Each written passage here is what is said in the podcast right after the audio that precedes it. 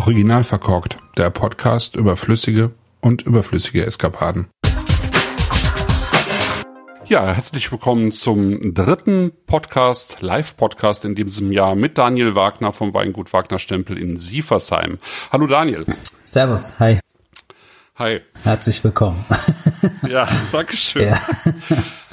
ja, ein bisschen später, ne? Wir wollten uns eigentlich, ähm, ja, eigentlich war die Sendung ja für Anfang November ähm, angedacht, aber wie es halt manchmal so kommt, so haben wir es jetzt zumindest noch ähm, geschafft, das so kurz vor Weihnachten zu machen, was ich sehr schön finde. Ja, wunderbar. Ich freue mich. Ja. Klasse. Ich auch.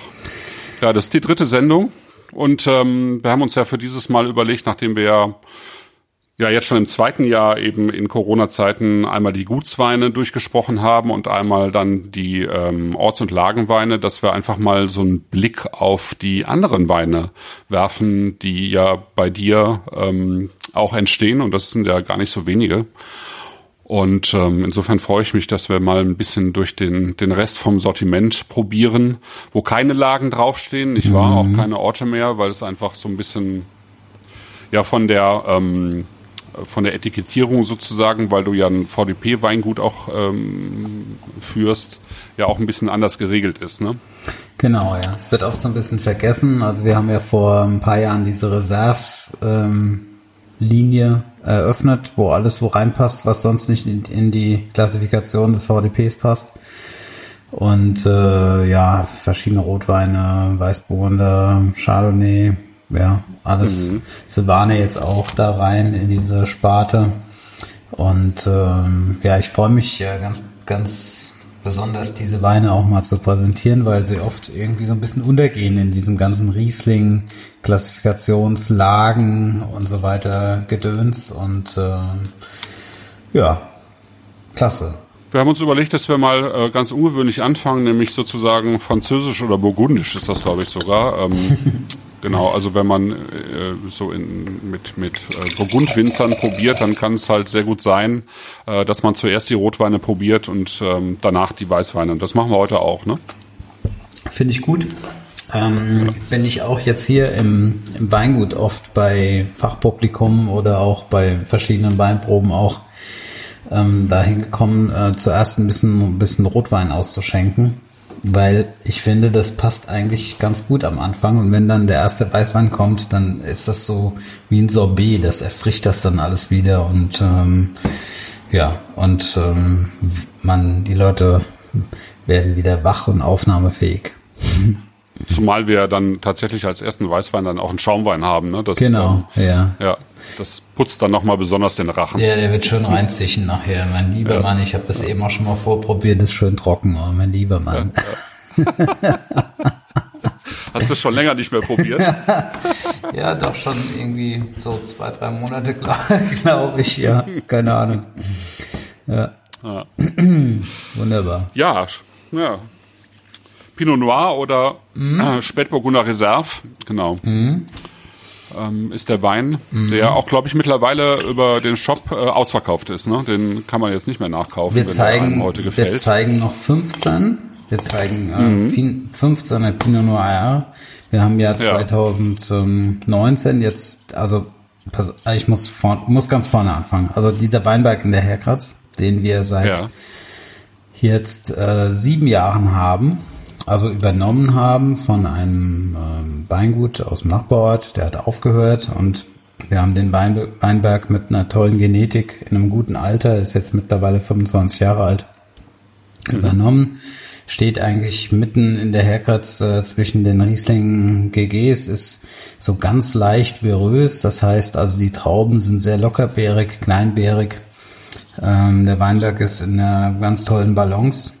Und ähm, wir haben fünf Jahrgänge gebraucht, um diesen, diese Lage Herkratz als Rotwein Großgewächslage zu klassifizieren, um mhm. halt eine Vertikale zu zeigen, ob's äh, wie das wie das so ja wie das rüberkommt und das mhm. steht so in den Statuten vom VDP und ähm, das ähm, das haben wir auch getan und haben dann die ersten fünf Jahrgänge gehabt und dann hat mir ein 18er, der 18er, wir wollten eigentlich mit dem 18er schon anfangen äh, als GG und dann war ich aber mhm. nicht ganz so 100% über, überzeugt und habe es nochmal noch mal ein Jahr laufen lassen und mit dem Jahrgang 2019 haben wir dann ähm, das auch, äh, ja, mit dem wir ja dann auch durch die Klassifikation dann durch waren von für großes Gewächs, das erste große Gewächs aus der Herkratz gemacht.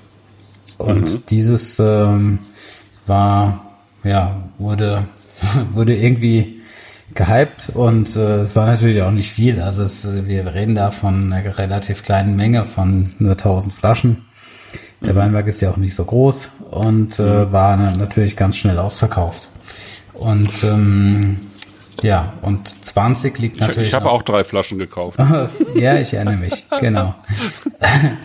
ähm, der Weinberg, äh, der, der Wein, also der 20er liegt natürlich noch im, im Fass. Und wir mhm. haben jetzt äh, noch äh, aus der Schatzkammer haben wir noch äh, 180 Flaschen Pinot Noir 2015 Reserve, äh, die wir jetzt äh, quasi jetzt noch ähm, raus rausbringen und jetzt auch in dem Podcast dann auch, vor, äh, auch vorstellen werden. 15 war ja so ein klassisches Jahr, auch eher kühl mit Säure und ja, ich freue mich jetzt den Wein zu, zu zeigen.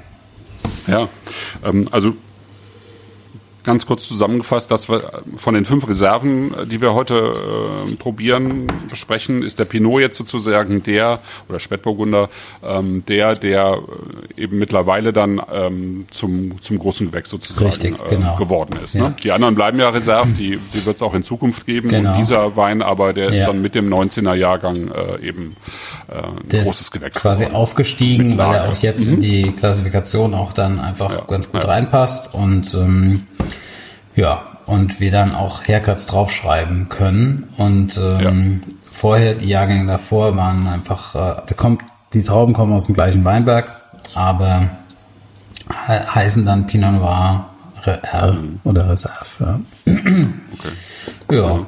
und ähm, genau.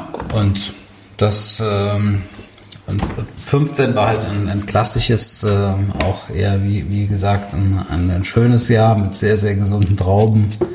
Spät, relativ spät reif, also lang Säure behalten. Man konnte, man konnte spät ernten, wobei wir die Pinos halt auch nicht so spät ernten möchten, bewusst, um halt Säure und Frische und äh, auch Reduktivität, niedrige pH-Werte hinzubekommen.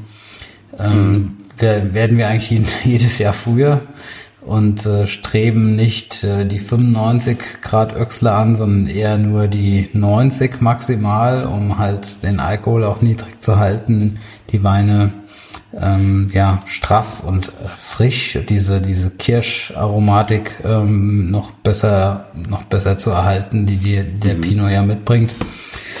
Und ähm, ja, und äh, 15 war das natürlich auch ganz gut möglich. Ja, die, die, die Trauben, also die, die Trauben hatten lange, hohe Säure, aber auch relativ hohe Reife. Und äh, der Wein ist, ähm, der Wein ist 18 Monate im französischen Holz, also in, in Barrix gereift, unfiltriert ja. gefüllt. Und ähm, ja, liegt jetzt noch ein bisschen was in der Schatzkammer.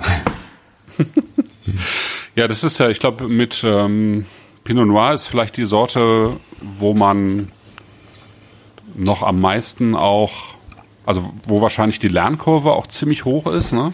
Könnte ich mir vorstellen. Absolut. Und äh, wo man auch so viele Stellschrauben im Keller auch noch hat. Mhm. Ähm, also ich meine, man sagt ja immer ähm, oder kolportiert immer, dass ja der Wein im Weinberg gemacht wird. Das stimmt ja auch. Mhm. Ähm, also ganz viel, aber ich meine, du kannst ja, wenn du die, die Trauben jetzt in, äh, ins Weingut bringst, jetzt gerade Pinot, äh, du kannst Trockeneis drauflegen oder du lässt es. Ne? Mhm. Ähm, du kannst also diese kühle Vorvergärung machen sozusagen. Genau. Du kannst ja. äh, die, die Trauben entrappen ja. äh, oder du lässt es oder machst genau. äh, entrappst einen Teil oder nicht oder du, ja. du, behältst irgendwie die feinen Stiele und die groben Stiele schmeißt da raus. Ja, äh, du kannst äh, sozusagen eine äh, Mazeration semi-carbonik machen, wo du mm. nur einen mhm. kleinen Teil einmeischt und die Trauben raufschmeißt mm. und dann das und so weiter und so fort. Genau, also ja. es ist wahnsinnig viel und dann überlegst du dir noch, welche Fässer, welche Tonnellerien, wie, wie stark sind die, ähm, sind die Fässer dann auch ähm, sozusagen eingebrannt, ne? wie, ja. wie stark soll der Holzgeschmack wie sein. Viel Neuholz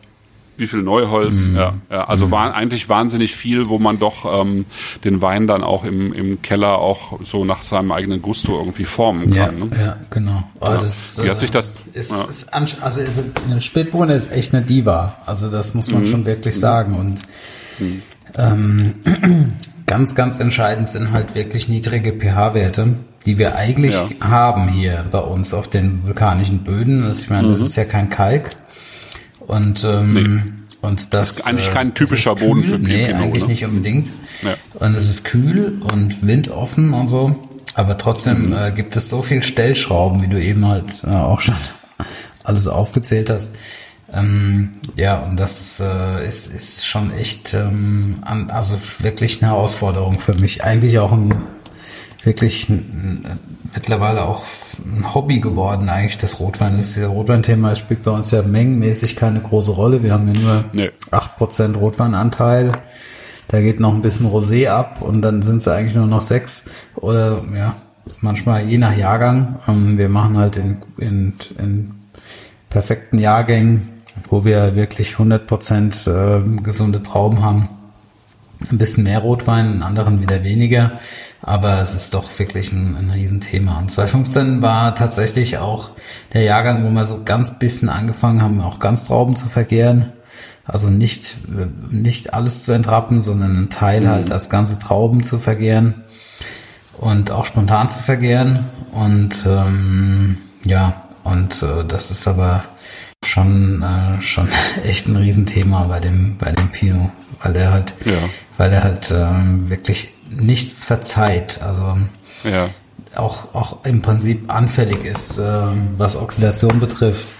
Und wenn die pH-Werte zu hoch sind, dann kriegt er braune Ränder und dann ja, das ist dann eigentlich ähm, nicht das, was ich haben will. Ja. Ich möchte halt violett oder rote Farbe haben und keine keine keine bräunliche Farbe haben. Ja. Hm. Bist du denn dann im Laufe der Zeit sozusagen in deiner Arbeit immer reduktiver geworden, jetzt so zwischen 2015 und 2019? Ja, ja tendenziell schon, ja. Also wir, wir gucken da halt, wie gesagt, also frühe Lese ist das A und O. Frühe Lese und aber auch mhm. mit, ganz, mit Ganztrauben ist eigentlich auch ein, ein Thema, was, was spannend ist, weil die, ähm, die Einzelgär, die Gärung findet ja im Prinzip in der Einzelbeere statt, ja. Und wenn du dann nach drei Wochen kälterst, hast du plötzlich da noch Beeren drin, die noch leicht Zucker haben, noch süß sind. Mhm.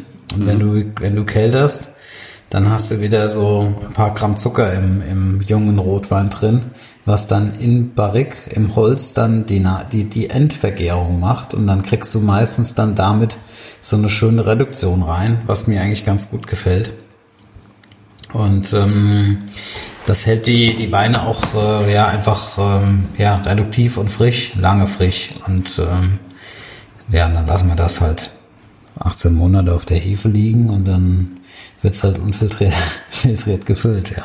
Aber mhm. es ist, ähm, es ist ein spannendes Thema mit dem Pinot, ja. Wir viel probiert. Wir probieren jedes Jahr so viel, so viel und stellen uns auch immer, immer wieder rein. Und ähm, ich bin von Jahr zu Jahr bin ich ähm, glücklicher und zufriedener mit dem Ergebnis, aber es braucht es braucht Zeit einfach, ja, um ja. halt auch den Weinberg zu kennen, ja und äh, kennenzulernen und äh, und, und halt Erfahrung zusammen zu sammeln einfach, ja. Spannend, spannendes Thema. Ja. Mhm. Wie würdest du den Wein jetzt beschreiben? Wir, wir müssen das ja diesmal ein bisschen anders machen, weil ich irgendwie noch unter den Nachwirkungen von Corona leide und mhm. tatsächlich immer noch so Geruchs- und Geschmacksschwierigkeiten habe. Mhm. Also es hat schon so reife, reife Kirschen in der Nase und auch, äh, auch Röstaromen natürlich vom Holz. Mhm. Mhm. Es hat eine mittlere Länge, also es ist jetzt kein es hat keine Alkoholsüße, es ist eher straff und, äh, und frisch am Gaumen. Mhm. Es hat eine ganz gute Säure, was den, den Jahrgang halt auch wirklich mitgebracht hat. Mhm. Ganz spannend. Ähm, es ist eigentlich vom Holz jetzt, äh, das Holz war im, im jungen Stadium, habe ich das viel präsenter in, viel präsenter in Erinnerung. Wird jetzt mittlerweile hat sich finde ich, ganz gut integriert. Und ähm, ja, es ist klassisch, es ist klassisch Pinot. Es ist, ja. ähm, es ist jetzt nicht, äh, hat nicht diese, diese Reduktionsstinkerei, äh, sag ich mal jetzt, ja. ja es ist, ja, ja. Äh, es ist fein, es ist kirschig, auch, auch, ja, reife Früchte und, ähm, und dezent vom Holz und äh, eine mittlere Länge und ähm, das ist bestimmt ein Wein, der auch die nächsten fünf Jahre noch, äh, noch Spaß machen wird. Ja. Mhm. Sehr schön. Schade, dass du Diese, nicht mitprobieren ja. kannst. So ja, richtig. in der Tat. Ja, ja. das ist äh, schade. Mhm. ähm, diese Reduktionsstinkerei, wie du sagst, die hat ja, glaube ich, 2015 hat das auch in Deutschland eigentlich noch niemand gemacht. Ne? Das mhm. ist jetzt so auch in den letzten Jahren eigentlich erst wirklich äh, ja, vielleicht der Benedikt Baltes schon äh, hier in ähm, Klingenberg. Der, hat, ja. der hat auch schon ziemlich reduktiv gearbeitet, ja, 2015. Ja, Aber sonst waren es noch sehr, sehr wenige, würde ich sagen, ne, die da so, so ähm, äh, mit umgegangen sind. Mhm. Wie, wie mhm. ist das für dich? Also ich meine, wenn man selber Pinot macht, dann trinkt man natürlich auch Pinot. Also wenn man einen vernünftigen Pinot hinkriegen will, dann äh, lernt man ja auch sehr viel von dem, was Kollegen äh, machen und äh, ja unterm Strich ja auch äh, aus dem Burgund. Ähm, klar. Man ja auch nicht drum rum. Ja, ist ja klar. Ja, ja. Was sind so für dich da die ähm, ja vielleicht auch die Ecken, die Orte, die ähm, äh, Appellationen, aber vielleicht auch die, die Weingüter, äh, wo du gerne Pinot trinkst? Ach, das gibt äh, es gibt ganz viele. Also äh, also ich ich bin ein großer ähm, Freund und auch ein, ein großer ein guter Kunde vom von ähm, äh, von NM Weine, ja, vom Mhm. Und ah, ja. äh, da, das ist ja ein großer, großer Burgund-Spezialist, ja, und, und, und, Fachmann und war auch schon mit ihm ja. unterwegs dort, ja, und da gibt's jetzt, ja. äh, ich kann da jetzt 10, 20 aufzählen, aber so, es ist eigentlich, ähm, es ist eigentlich äh, immer wieder diese, diese, was ich nicht mag, sind so diese ganz, also diese international im Stil, internationalen Stil gemachten, also die, mit viel, mit viel Wumms, mit viel Fett und viel Holz, ja, das ist, ja. es geht eher um Finesse. Es ist für mich mhm. eigentlich, hm, ja, sozusagen der rote Riesling, wenn man so will, der Spätburgunder. Mhm. Und dann will ich Frische, ich will Säure, ich will Trinkfluss haben und, ähm, und, äh, und nicht, ähm, nicht Holz und, und Alkohol und, und international Fett, das Alkoholsüße vor allem, ähm, ist, ist nicht, ist es nicht das, äh, was ich will. Mhm. Und ja, also eher die, eher die feinere, aber trotzdem, die Kunst ist dann, das dann auch noch mit einer, mit einer ähm, ganz, ganz schön violett und, und, und dunklen Farbe hinzukriegen, ja. Wenn es dann wirklich so, so, äh, so Sauerkirsch, äh, grad, grad äh, vorgestern Abend ein, ein Raqui aufgemacht, ähm, das ist, äh, ist so, ist so genial, weil das hat so eine Frische und eine Kirschfrucht und Säure und erfrischend ist aber trotzdem violett und dunkel, ja. Also das ist, hm. ähm, ist, ist geniales Ding, ja. So, äh, ja. ja. Also je teurer, umso besser, meistens leider. ja, leider schon, ja, ja. schon. Mhm. Ja.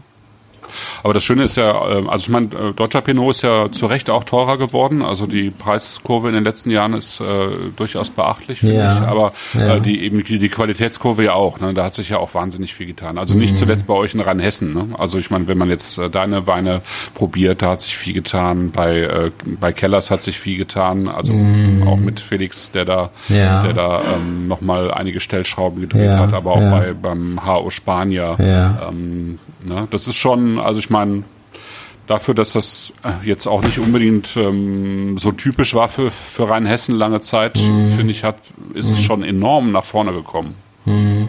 Stimmt, ja. Wobei man auch sagen muss, dass man halt äh, mit, mit Pinot halt irgendwo auch immer gemessen wird am Burgund. Mit mhm. Riesling ähm, sind wir, ist das alles ein bisschen einfacher, weil da ja, setzen wir halt eine, äh, die, ja. die, die, Trends und auch die, mhm. die Akzente und Spätburgunder ist, ist gar nicht so einfach, da auch ein eigenes Profil zu erarbeiten, ja, mm. was, was sich mm. vielleicht auch, auch gerne abheben kann vom Burgund. Ja. Aber mm.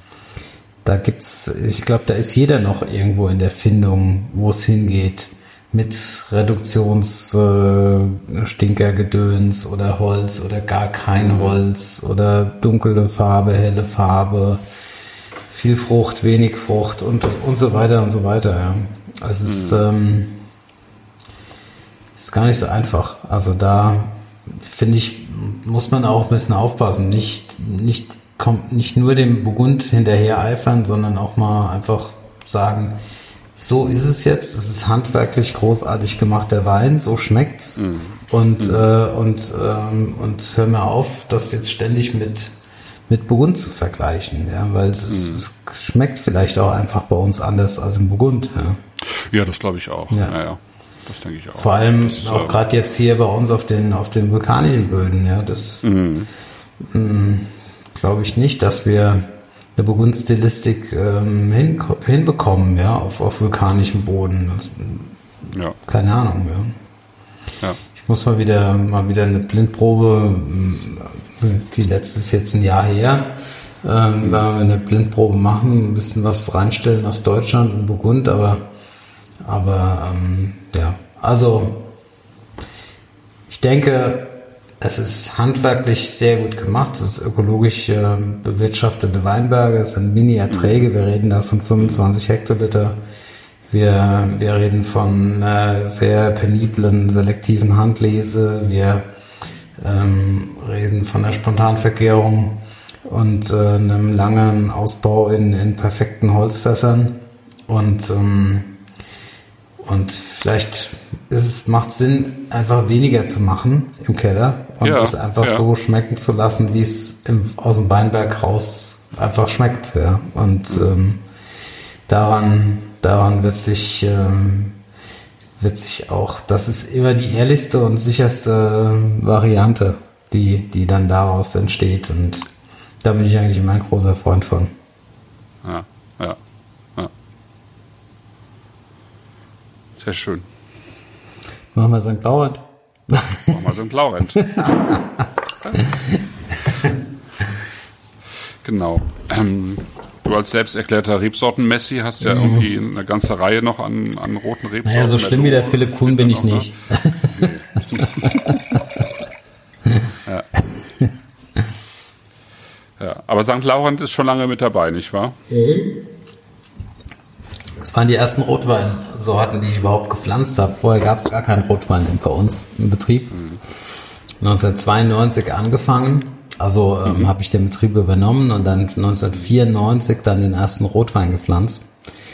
Ähm, in, den, in den zwei Generationen davor und wahrscheinlich auch in den äh, acht Generationen davor gab es überhaupt keinen Rotwein hier in dem Betrieb. Und ähm, ja, ich habe ja selbst ähm, auch war ja ein Jahr im Ausland und habe eigentlich während meiner Praktikas im Prinzip mehr über Rotwein äh, erfahren und äh, mitbekommen als, äh, als über Weißwein. Und als ich dann so äh, 93 dann zurückkam von, von einem Praktikum. Wo warst du überall? Da war ich, äh, also 93 kam ich zurück aus Italien, aus äh, mhm. Toskana, also äh, Chianti Classico, in, in, da okay, war ich ja. fast ein halbes Jahr in der ja. Toskana und ähm, und habe dann und, und, davor war ich äh, vier Monate in Frankreich und äh, dann 94 dann noch mal äh, ein paar Monate in in Kalifornien und ähm, also in Sonoma Valley und äh, ja, und 93 dachte ich, ich muss jetzt einfach ein bisschen Rotwein machen ja, in Sieversheim. Da habe ich mir ähm, gibt es tatsächlich einen alten äh, Weinberg, ähm, der, der, der steht immer noch. Also den gibt es immer noch. Der gehört nicht uns, aber der wächst, wächst am Martinsberg. Also Richtung Wohnsheim, Wohnsheim ist das. Und ähm, der ist 1935 oder 36 ist der gepflanzt und noch im Originalzustand okay. erhalten. Mit St. Laurent. Und, Beeindruckend. Ja, ja, genial, also ein tolles Ding. Er hat einen Kollege ja. hier aus dem Nachbarort, der Frank Achenbach, äh, bewirtschaftet ja. den. Ja, ah, okay. Und mhm. ähm, dort aber erst, also das, das war noch vor, bevor der, bevor der Frank den bewirtschaftet hat, habe ich ähm, dort äh, Pflanzgut, Pflanzmaterial ähm, äh, geschnitten aus mhm. den alten Stöcken und habe das äh, quasi hier wieder ausgepflanzt. Mhm. Und ähm, das waren so die ersten Rotweinversuche. 1994 ja. dann zum ersten Mal geerntet oder 95, 95 zum ersten Mal geerntet. Und äh, ja, dann kam natürlich dann so ab dem Jahrgang äh, 2003 2002, 2003 war ja so ein Jahrhundertjahrgang mit vielen Reifentrauben und die, überhaupt die ganzen 2000er mhm. ganz gute Ergebnisse daraus. Und ähm, ja, und das äh, St. Laurent ist mittlerweile bei uns, ähm, ich hatte schon mehr, also wir haben ja sehr euphorisch gepflanzt, wir hatten mal einen ganzen Hektar St. Laurent gehabt. Das okay. ist jetzt wieder teilweise unveredelt auf Chardonnay.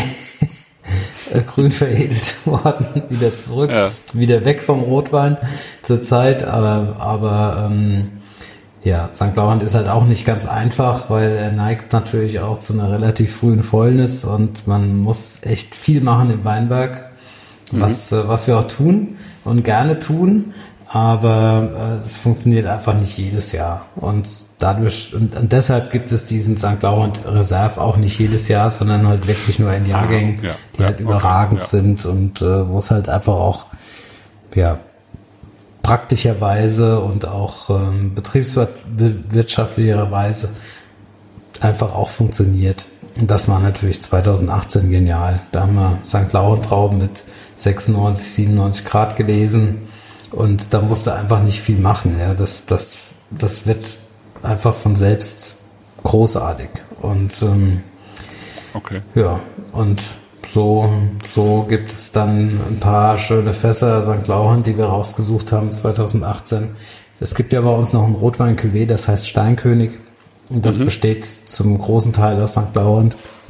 Okay. Aber aus 2018 haben wir dann aus den Weinbergen eine, eine Reserve gemacht und, ähm, und die dann auch separat auf die Flasche gebracht mit ja. fast komplett Neuholz. Also der gehen wir halt wirklich einen etwas, ähm, ja, ein bisschen anderen Weg, mehr einen internationalen Weg mit mehr, mit mehr neuem Holz, aber ähm, der Wein ist der Wein ist äh, trotzdem frisch und äh, auch, auch sehr, sehr lebendig und ähm, ähm, ja, einfach auch trotz dem vielen neuen Holz hat es eine gewisse Finesse und auch eine Eleganz.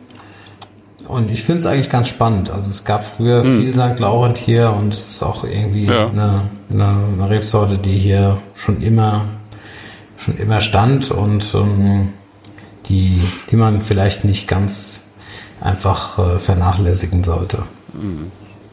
Der, der deutsche Weinbaupionier Johann Philippe Bronner, der soll die ähm, Mitte des 19. Jahrhunderts nach Deutschland gebracht mhm. haben. Ist ja eigentlich eine österreichische Rebsorte. Mhm.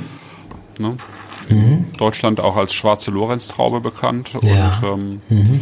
irgendwie ähm, auch mit äh, eben mit Pinot verwandt. Ne? Mhm. Ähm, ist glaube ich nicht so ganz klar, wie, ob das jetzt irgendwie okay. äh, ja. vom Pinot kommt oder oder wie auch immer. Auf jeden Fall mhm. gibt es relativ viele DNA-Marker, die irgendwie mit, ah, mit Pinot ja. zu tun haben. Ja. Guck mal da. Ja.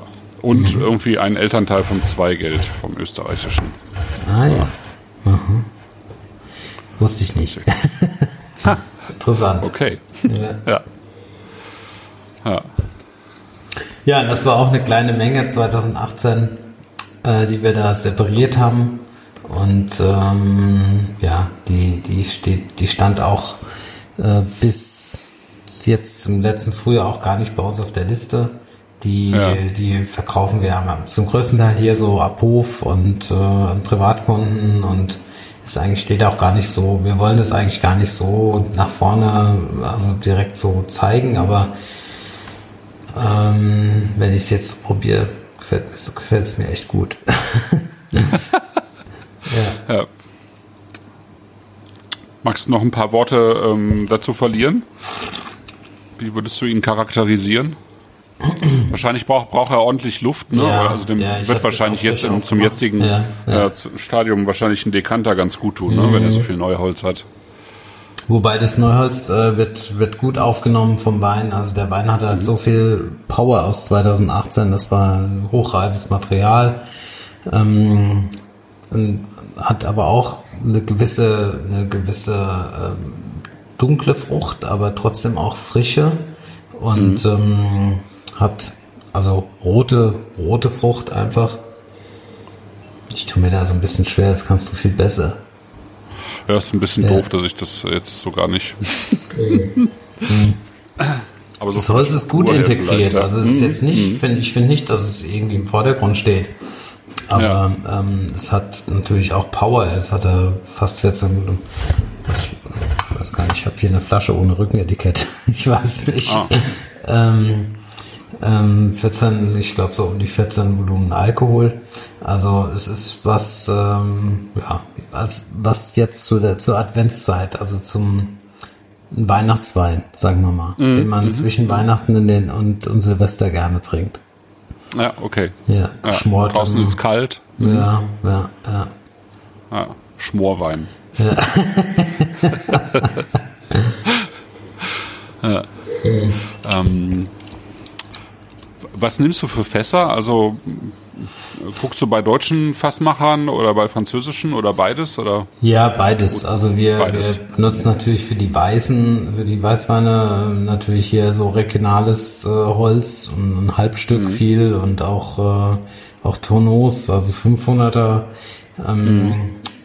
bei, bei den Rotweinen natürlich auch immer wieder bei äh, französischen Fässern Mhm. Ähm, hier, hier hatten wir tatsächlich Fässer aus, ähm, äh, also eigentlich, das war eine Tonnellerie aus, aus Bordeaux. Also das ist angelehnt ah, okay. dann an, äh, im Prinzip an Cabernet und auch äh, Merlot.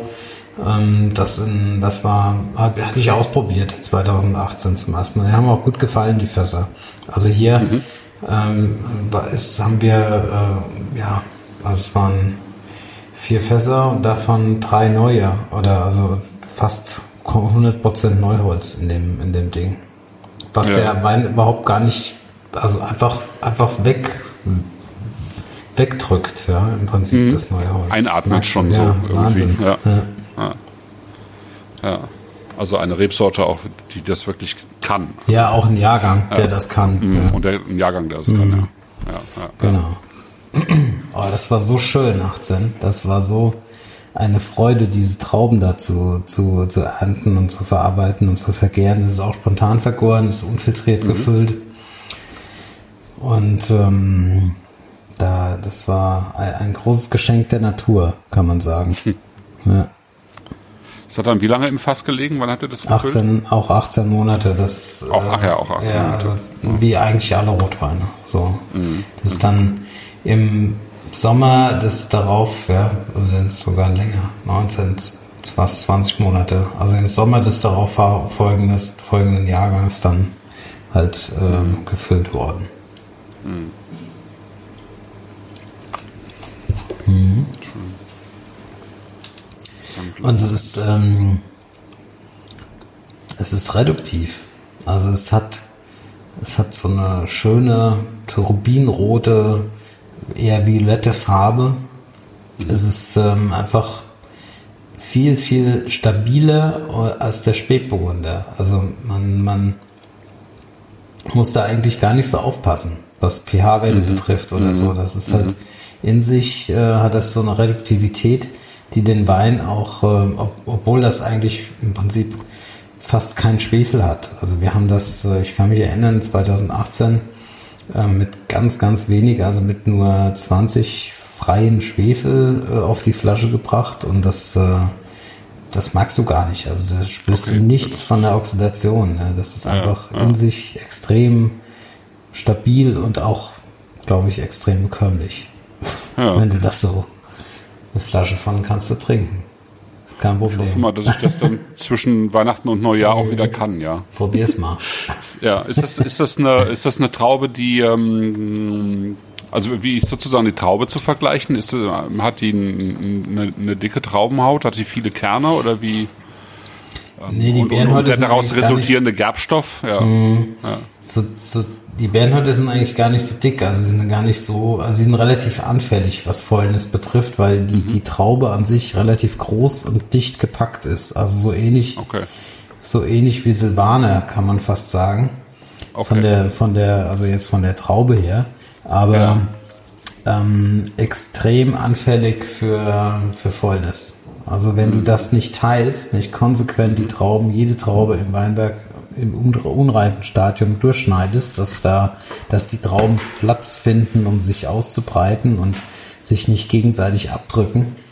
Ja. Und auch der Weinberg, er muss in, in der Balance stehen, dass er, ähm, dass er begrünt ist und dass, äh, dass dort ja einfach der Weinberg nicht so wüchsig ist, dass ähm, die Trauben nicht so unfassbar groß werden in dem mm, mm. Ähm, und äh, Laubmanagement ist, ist, ist unglaublich wichtig. Also eine frühe Entblätterung, ein Freistellen der Traubenzone, um dass Luft äh, und Sonne drankommt. Also man muss schon eigentlich viel machen in, in den Parzellen. Es wächst nicht einfach so von selbst. Oder du musst, wenn du nichts machst, dann kannst du halt daraus im Prinzip früh ernten und Rosé draus machen. Dann geht's auch. Mm der, der fließt auch immer ein bisschen in den Rosé mit ein. Ja, je nach Jahrgang. Ja, je nach Jahrgang. Ja, wenn's ja, wenn's der Jahrgang erlaubt, äh, machen wir Rotwein. Wenn's mhm. wenn's sich abzeichnet, dass es äh, einfach ein eher feuchteres und, und kühleres und, und nasses Jahr ist, dann ähm, machen wir da überhaupt keine Experimente. Dann lesen wir das früh ähm, früh weg, bevor es überhaupt äh, anfängt, ähm, in die Überreife oder Fäulnis zu gehen mhm. und machen Rosé und dann ist es auch gut. Ja dann passt es auch. Ja. Haben wir doch die Überleitung zum Jahrgang 2021. Stimmt, genau. Ich wollte noch was zum Jahrgang sagen. Ja, genau. Also das war ja mal ja. Äh, ein Jahr, das, ähm, glaube ich, den gesamten deutschen Weinbau vor äh, große Her äh, Herausfordernisse gestellt hat. Ein Wahnsinn. Und speziell den Bio-Weinbau, nicht wahr? Ja, ja. Naja, gut, es, die konventionellen hatten auch zu kämpfen. Und wer nicht in der Ja, ja, auf jeden Fall. Ja, was, ja. was zumindest den Pflanzenschutz betrifft, der hat auch als, als konventioneller Winzer echt ein Riesenproblem gehabt und auch große, große Ausfälle mhm. und äh, Ernteeinbußen gehabt.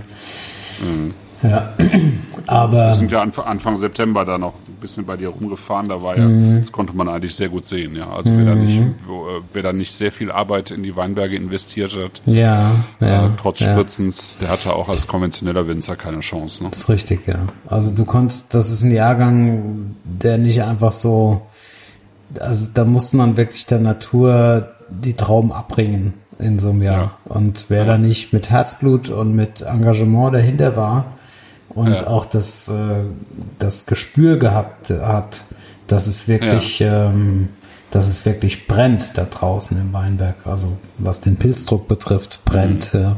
Mhm. Der hat, ähm, hat nichts Gescheites, nichts ja. Gescheites gelesen, nichts, nichts, ja. nichts Gutes gehandelt. Und ähm, ja, und das ging eigentlich im Frühjahr los mit, mit ähm, später, spätem Austrieb und kalt und immer wieder Regen und ähm, das kam überhaupt gar nicht in die Gänge das Jahr. Mhm.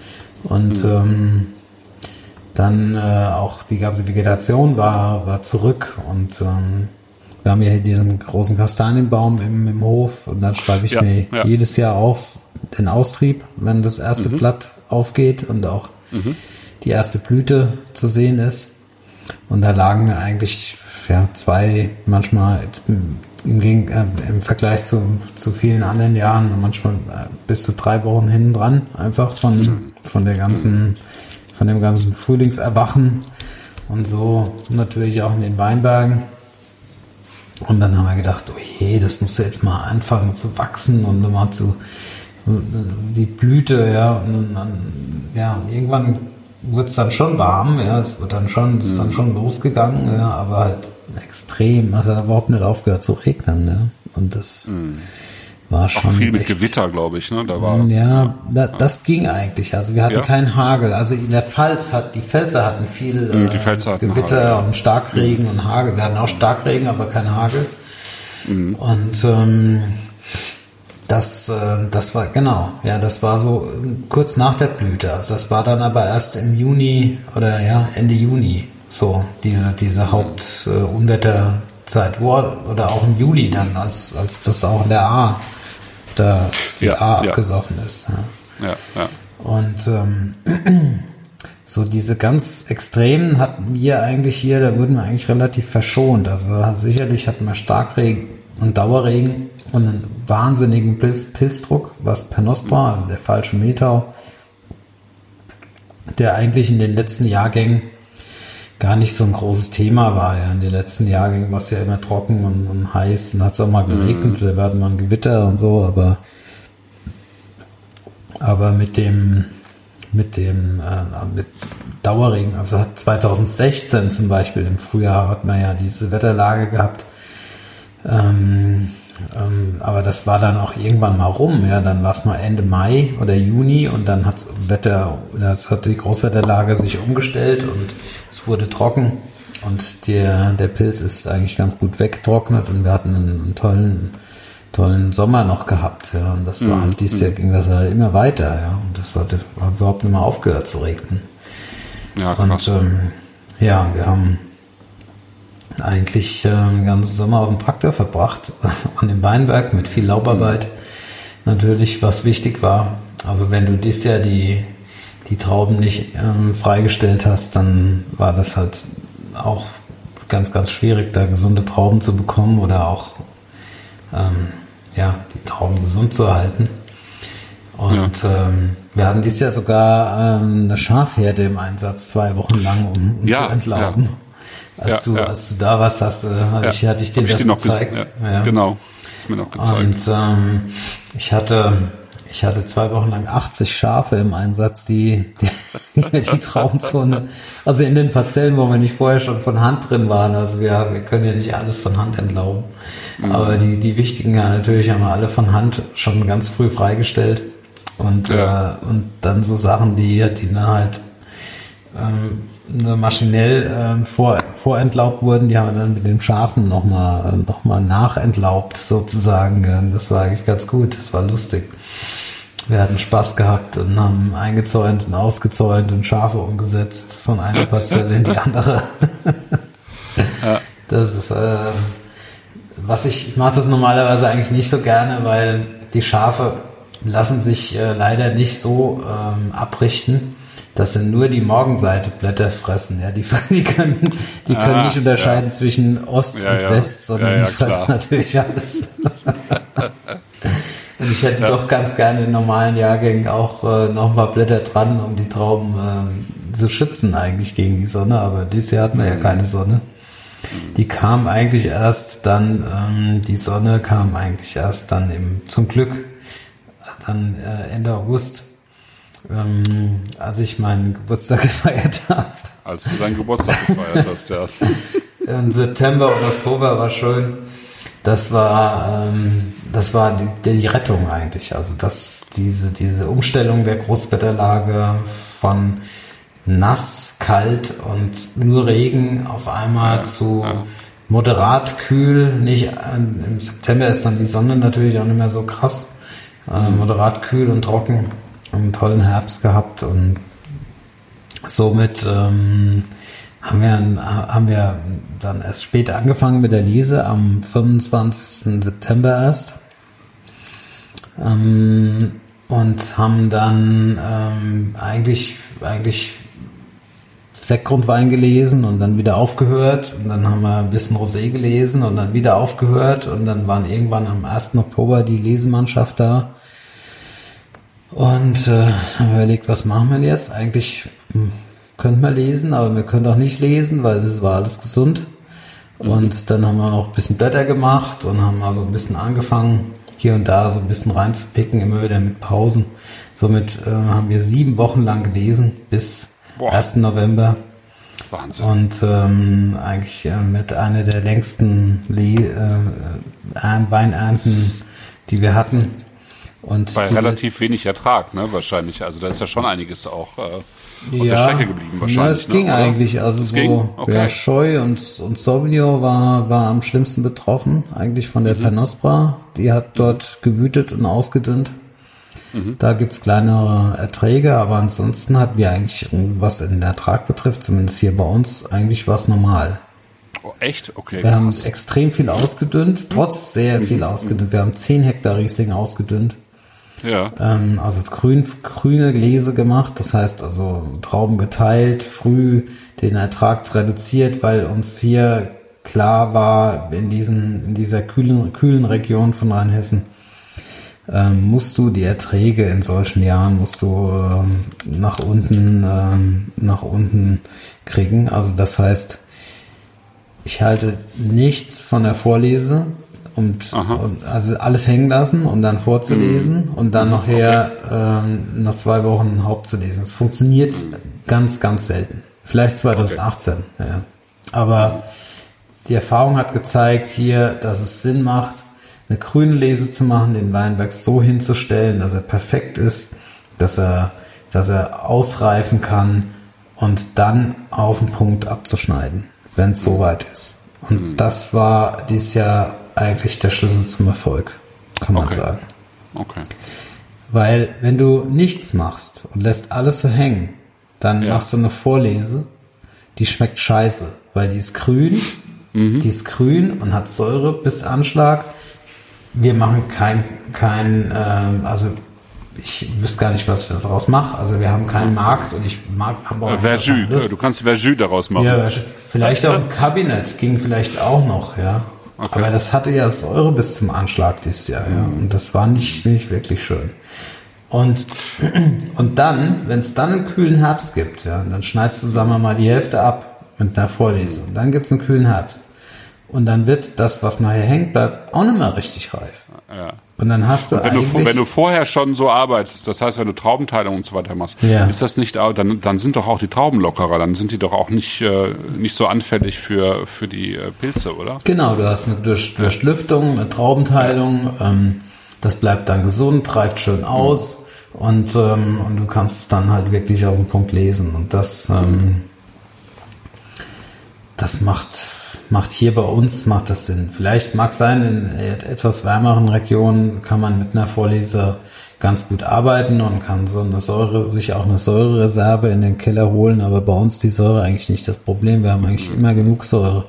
Und, oder, oder wenn du nichts machst, dann hast du halt auch zu viel Säure. Das war dies ja auch. Die Sachen, die ganz früh gelesen waren, auch echt ein Problem, ja, weil die sind echt schon, die sind schon knackig, ja. Also das, mhm. das ist schon stramm.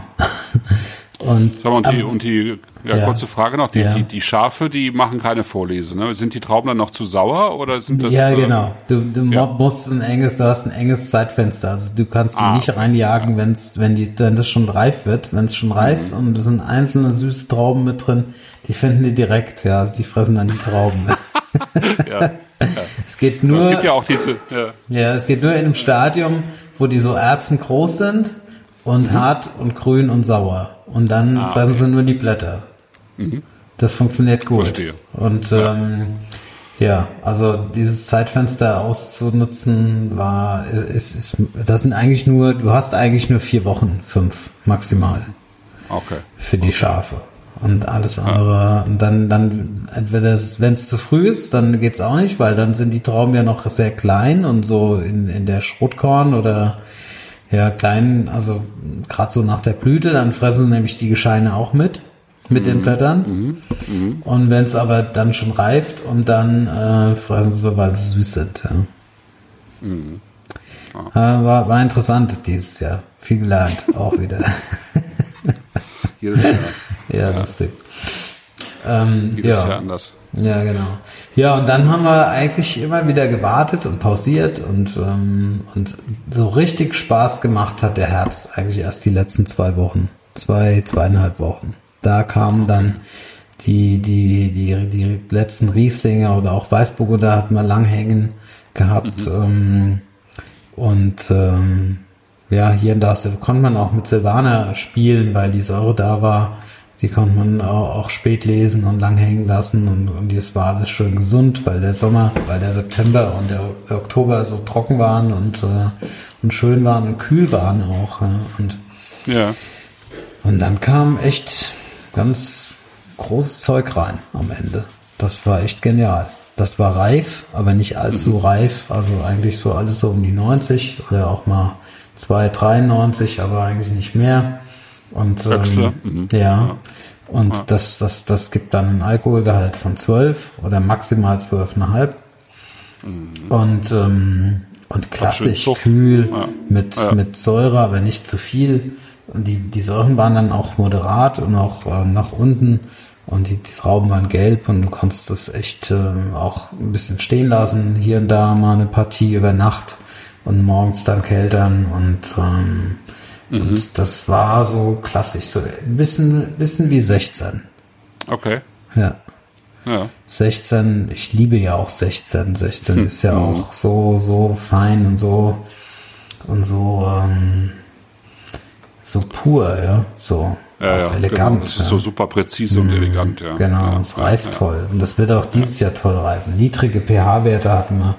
Wir hatten äh, durch die, trotz der guten Wasserversorgung, die wir hatten im Sommer, ähm, die Reben haben nicht gelitten unter Trockenheit, die, die Trauben hingen nicht in der Sonne. Äh, die hingen extrem lang von der Blüte bis zur Ernte am Stock. Und ähm, das war ist ein, ist ein, ist ein, echt ein geniales Jahr, so für die für vieles, für viel, nicht für alles. Ja, also ja, es gab ja. doch schon auch vielleicht die eine oder andere Partie, die zu früh gelesen war einfach und weil irgendwann musste ja auch mal anfangen, ja, bei 25 Hektar, ja. alles Handlese, ähm, ja. irgendwie musst du auch mal anfangen ja, zu lesen, ja. Und dann machst du mal hier, da, pickst mal rein und dann machst mal eine Vorlese da und, und verschiedene Durchgänge und, und obwohl es eigentlich gar nicht sein müsste, ja. Und also im Prinzip haben wir viel, viel Herbstmannschaft beschäftigt. Die Leute sind ja auch irgendwann ja, da. Genau, ne? genau, ja klar, logisch, ja. ja. Und ähm, viel Herbstmannschaft beschäftigt und ähm, am Ende hat sich das aber dann, dann doch auch ausgezahlt am Schluss. Mhm durch gesunde, perfekte Trauben mit nicht zu viel äh, Zucker und einer nicht allzu hohen, aber doch schon frischen Säure.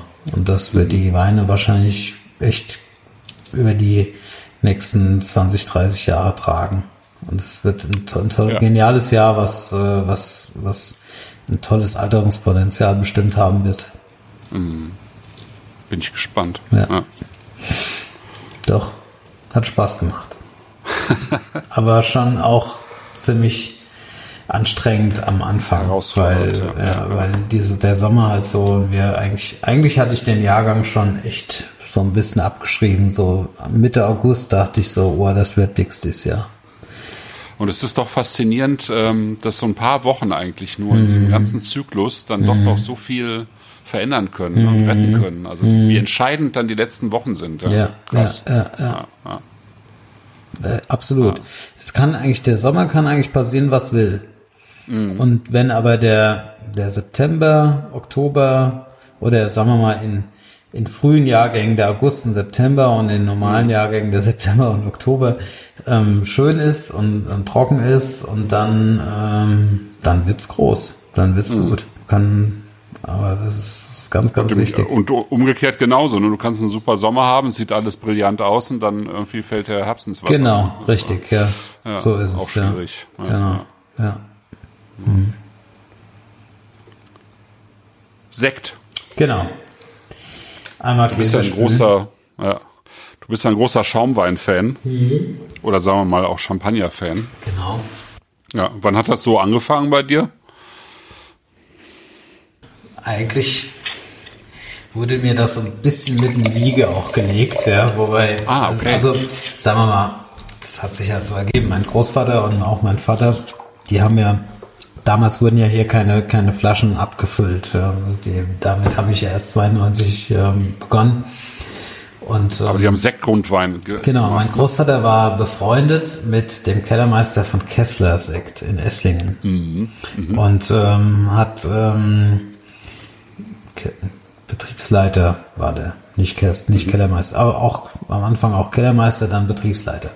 Und ähm, hat sich da schon früh äh, mit dem Thema beschäftigt und hat manchmal ganze Jahrgänge als Sektgrundwein verkauft, weil die also direkt an, an eine Kessler verkauft und ähm, weil halt hier immer Säure war und äh, klassische Rebsorten viel, auch mit Riesling, aber auch Silvaner wurde versekt, entgegen in die Versektung. Und, ähm, und äh, mein Vater hat das natürlich dann noch fortgeführt. Mhm. Die ganze Technik war auch damals schon sehr schonend. Äh, mit, äh, damals hatten wir ja noch so alle Spindelpressen gehabt. Das gab's hier nicht. Wir hatten schon ganz, ganz früher so eine alte Hydraulikpresse, die sehr schonend war und okay. äh, ähm, und äh, mit der du halt wirklich schonend arbeiten konntest, um, um Sektkonfeinde zu erzeugen.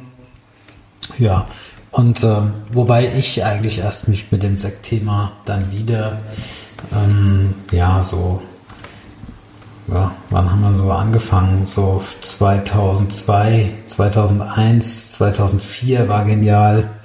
Ja. Äh, durch auch die Bekanntschaft natürlich zu, zu Folge Raumland. Und mhm, ähm, klar, ja. da, dann haben wir so ein bisschen angefangen, da zu versekten. Aber jetzt nie große Mengen. Also das steht mhm. jetzt bei uns nicht im Vordergrund. Mhm. Ähm, ja, und zurzeit haben wir zwei Sekte im Sortiment. Das ist einmal ein Riesling Brut, wobei das ähm, Riesling-Thema so, also würde ich gerne auslaufen lassen. Ich möchte mhm. eigentlich mich auf Burgunder aus Chardonnay, Weißburgunder beschränken. Mhm. Und, ähm, und da eigentlich so ein bis zwei Sekte machen. Also das ist aber noch alles so ein bisschen in der Entwicklung, in der Mache. Ähm, Riesling passt auch gut, aber ich trinke halt selbst lieber eigentlich mehr, mehr diese klassischen Blanc de Blanc. Ja, geht mir auch so. Ja.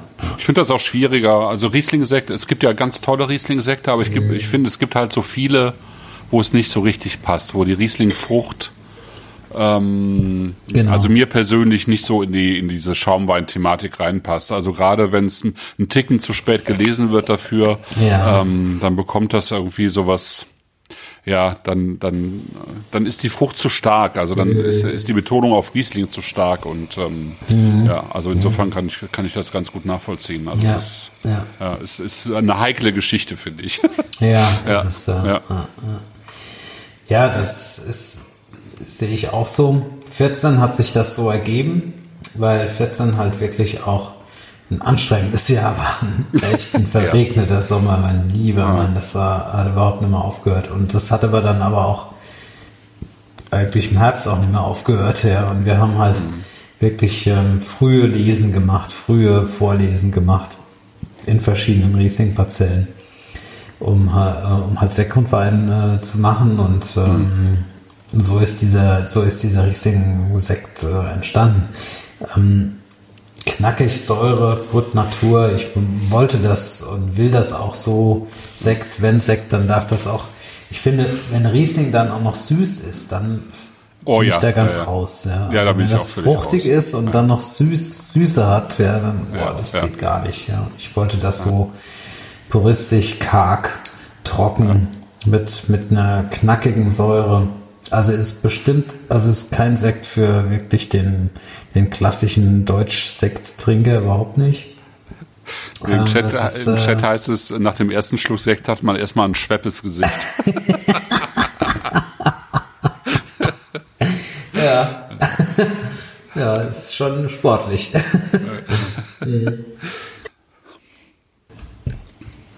ist eigentlich so ein Gastrosekt, ja, ist Aperitivsekt, ja, so irgendwie zum ja, zum, ja, zum, zum Lockermachen, dass man einfach Appetit bekommt. Ne? Ja, genau, zur Auster.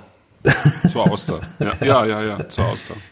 Und dann bekommt er aber, wenn der, ähm, ja, wenn er so ein bisschen Wärme und Luft bekommt, dann bekommt er auch noch so eine schöne Cremigkeit eigentlich da rein. Mhm. Ja, das wird jetzt halt jetzt durch die Hefe, das ist jetzt, also das hier ist jetzt so im, im äh, das hat, ähm, das ist im Frühjahr der geschiert, also im, im April. Mhm. Und liegt dann, liegt er jetzt auch schon äh, sechs Jahre, sechs Jahre auf der Hefe. Ja? Und mhm. das wird eigentlich immer schöner. Das kriegt immer mhm. mehr, verliert immer mehr die Frucht, die Frucht und kriegt äh, so diese, diese Brioche und, äh, und, und ähm, reife Noten, auch so ein bisschen oxidierter Apfel. Wir machen mhm. das auch äh, ohne Schwefel, also das jetzt ist ohne Schwefel in die Versektung und ähm, ist okay. äh, eigentlich wirklich ja. so sehr, sehr puristisch, ja. Das liegt, mhm. also das lag bei uns ähm, ein Jahr auf der Vollhefe im Fass, also im Tank, im Edelstahl. Ah, okay, damals ist dann schon, ja. in die Versektung ähm, dann gebracht worden und dort mhm. halt auf der Hefe, also die wir haben immer noch eine Partie jetzt auf der Hefe liegen. Das ist jetzt dann Okay. wird die letzte werden. Ja. Und ähm, ja, es wird eigentlich immer, kriegt immer mehr diese Cremigkeit und und äh, und Hefewürze. Ja, ja. Das ist ganz cool. Das ist, äh, das ist auch cool. Und es ist, ist auch immer wieder faszinierend zu, ähm, äh, zu sehen und zu schmecken, wie, wie stabil äh, gut gemachter Schaumwein sein kann, wie viel, äh, wie lange der reifen kann, ähm, ne? also Ja. wie stabil der ist, also eben genau. auch ohne Schwefel, wenn das ein guter Grundwein war und äh, Mhm. ja und und auch die die Machart. Also ich meine, früher hat man das sehr sehr clean gemacht im im Edelstahl, höchstens noch auf der Feinhefe ausgebaut, Ja, auch nicht allzu lange. ja, ja. Und ne, wenn du jetzt sagst, genau ein, ähm, ein Jahr auf der Vollhefe, ähm, das ist ja schon, also das verändert ja auch einfach den Grundwein so Mhm. massiv. Ne? Ja. Also hier beim Riesling ist jetzt kein Holz im Spiel, also das, das, Ja. das spielen wir halt bei dem anderen. Wir haben, wir haben noch einen, einen Blanc de Blanc aus Chardonnay und ähm, Weißburgunder, also zwei Drittel Chardonnay, ein Drittel Weißburgunder. Das machen wir dann, da arbeiten wir dann mit, mit äh, Tonneaus oder auch mit Halbstückfässern oder, oder auch Stückfässern. Beim Riesling ähm, ist das nicht der Fall, aber ich finde, dass die Hefe jetzt halt jetzt so sein, so das mitbringt, so diese, diese Cremigkeit dann Ja, halt ja. auch. Ja.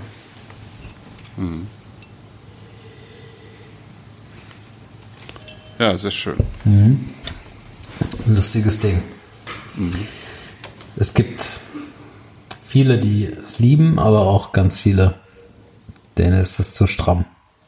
Kann ich nachvollziehen. Polarisiert, Klar, das das ist Ding. polarisiert. Ja, ja.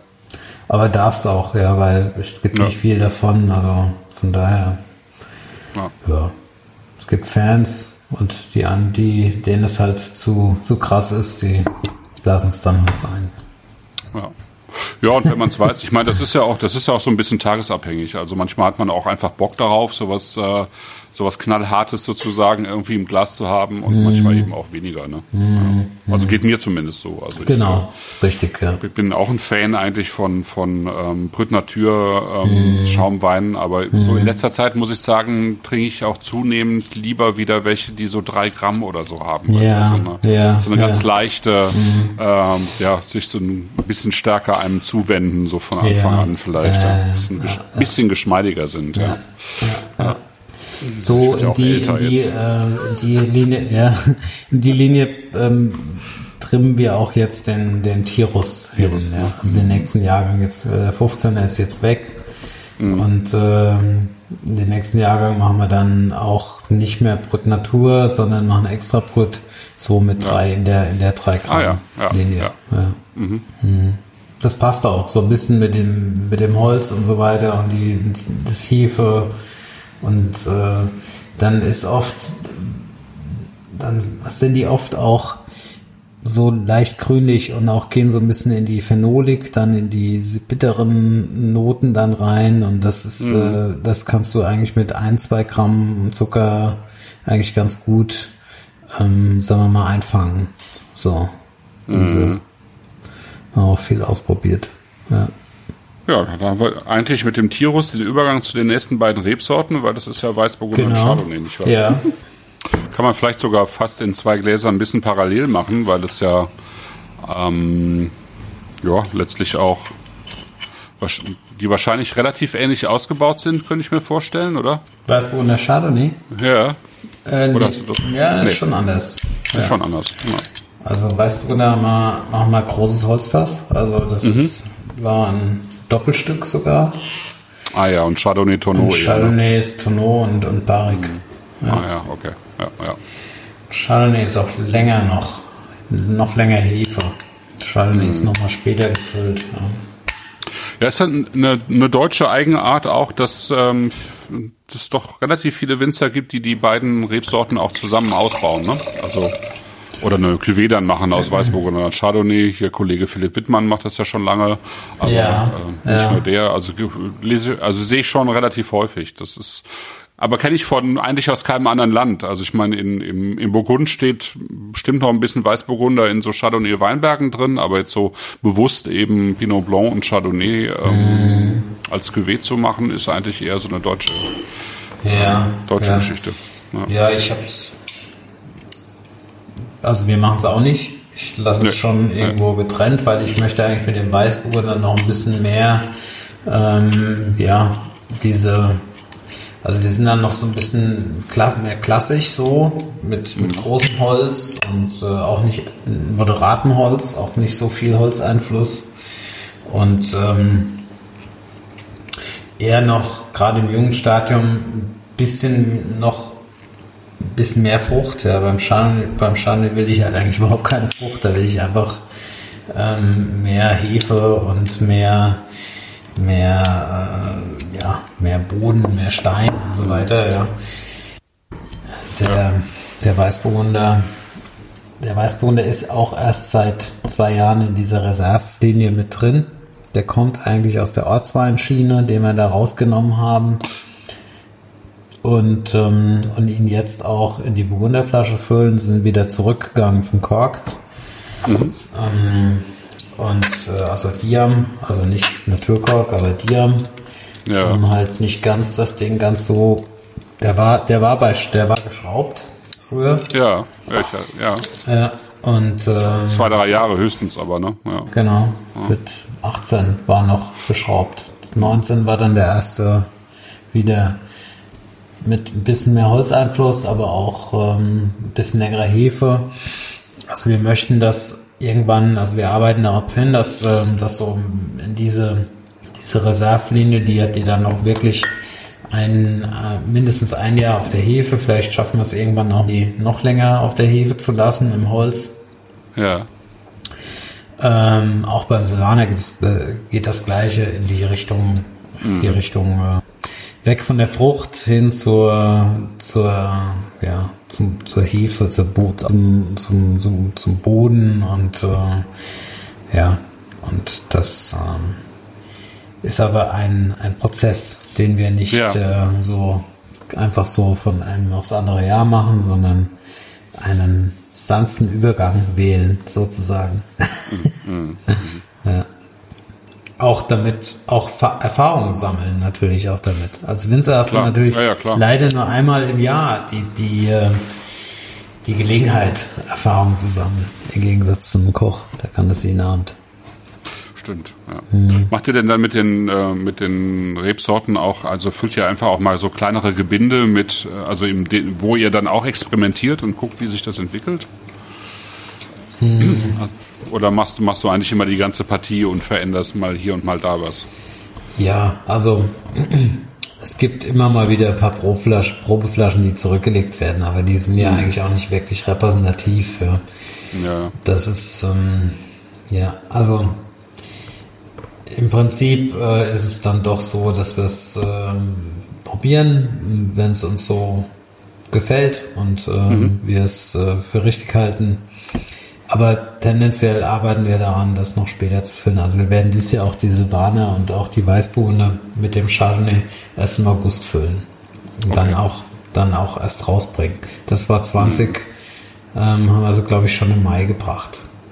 Okay, ja, ja, ja. Also das ist schon, ähm, schon etwas früher gefüllt, der Weißburgunder und Silvaner. Mhm. Mhm. Chardonnay erst im August und das wollen wir jetzt so langsam auch, auch zumindest jetzt mit diesem neuen Jahr, neuen Jahr dann auch angleichen, dass das so in die Richtung geht. Ja. Ja. Weißburgunder kommt, äh, haben wir jetzt im Glas, mhm. kommt ähm, aus unserer Parzelle, ganz oben am Horn, also die geht auf 300 Meter Höhe und ähm, das ist so jedes Jahr die beste, die besten Trauben da oben. Ja. Und äh, die wird auch eine, also da machen wir eigentlich jedes Jahr eine Grünlese. Und, ähm, und die ist in so einer perfekten Balance, auch der Weinberg, dass du eigentlich gar nicht viel machen musst. Es gibt jedes Jahr die schönsten und besten Trauben da oben. Und, ähm, und dann dann lassen wir da, machen wir da Maistandzeit ein bisschen und dann wird's ähm, wirklich direkt nach dem Keldern ins Fass und spontan vergoren. 2020 haben wir leider hier drei oder vier Gramm Zucker zurückbehalten. Durch die Spontangärung wollte nicht weiter. Ich hätte es eigentlich gerne noch einen Tick trockener und puristischer mhm. gehabt, aber ja, es ist so ein bisschen unter den Reserveweinen so ein bisschen der Everybody's Darling. Und ja, ähm, ja. hat schon echt auch eine Cremigkeit und es war auch natürlich auch reif 2020. Mhm. Obwohl wir es früh gelesen haben. Also für, ja, eigentlich hätten müssen wir, eigentlich hätten noch drei, vier Tage früher. Aber wie, wie das so ist manchmal, dann die, die, die, die, die Mostgewichte gingen dann durch die Decke in 20, gerade bei den Weinbergen, die halt mit niedrigen Erträgen da reingehen das Jahr. Mhm. Und ähm, ja, und das ist also ein Höschfass, also ein neues, äh, ein zweitbelegtes äh, Doppelstück Aha. aus Hunsrück-Eiche. Mhm. Und das finde ich eigentlich ganz stimmig, weil das, ja. das behält, das konserviert so die, die Frische und auch die Frucht. Das hat trotzdem aber auch eine, eine, eine Hefewürze und äh, natürlich eine schöne Balance durch, durch die drei oder dreieinhalb Gramm Zucker, die das Ding hat. Und ähm, ja, es ist einfach schön ähm, balanciert, wunderbar mhm. zu trinken. Ja, die, die haben in dem Jahr auch echt eine schöne Fülle, ne? Also sehr fleischig auch, ne? Eigentlich mm. die, Frucht. Mm. Ja. Das war ja schon beim Gutswein so. Ähm, eigentlich so ein richtiger also, also ein totaler Charmeur eigentlich. Ja, auch, ne? genau, ja, richtig. Ja. Das, das wird sich jetzt hier auch noch schön weiterentwickeln. Die, ja, ja, ja, genau. genau. Sich fort. Ja. Mhm. Also ein extrem charmanter Wein eigentlich. Ja, ja, finde ich auch. Ja. Ja, es macht Freude. ja.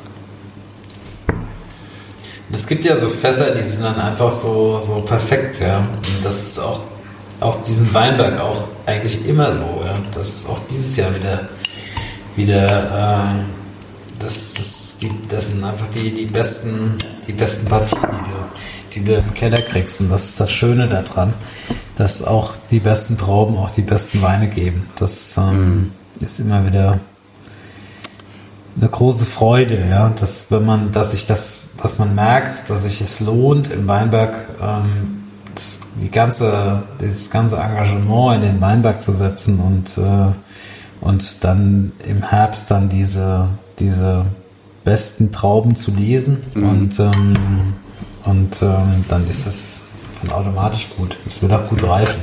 Es ist, ja, ja. es ist hell, es ist nicht hochfarbig, es ist nicht überholzt. Mhm. Ähm, es hat natürlich noch, die Frucht steht noch viel, noch relativ immer präsent da. Die wird jetzt in den nächsten zwei, drei Jahren noch, noch eher zurückgehen.